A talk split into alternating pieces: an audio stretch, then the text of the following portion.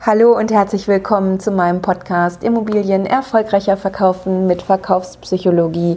Ich bin Bettina Schröder, Verkaufspsychologin aus Hamburg und freue mich total, dass du heute wieder deine Zeit hier investierst und mir zuhörst. Es gibt heute einen kurzen Impuls, einfach so zwischendurch zum neuen Jahr. Und zwar äh, geht es um etwas ganz Einfaches. Ähm, Oft werden ja einfache Dinge gar nicht besprochen, weil sie so einfach sind, dass sie einfach vorausgesetzt werden und das eben auch beim Kauf. Wir alle wissen ja, dass äh, Kunden es lieben, wenn die Räumlichkeiten einer Immobilie großzügig und luftig aussehen. Und genau das gilt es eben zu berücksichtigen, eben schon vor dem Verkauf der Immobilie.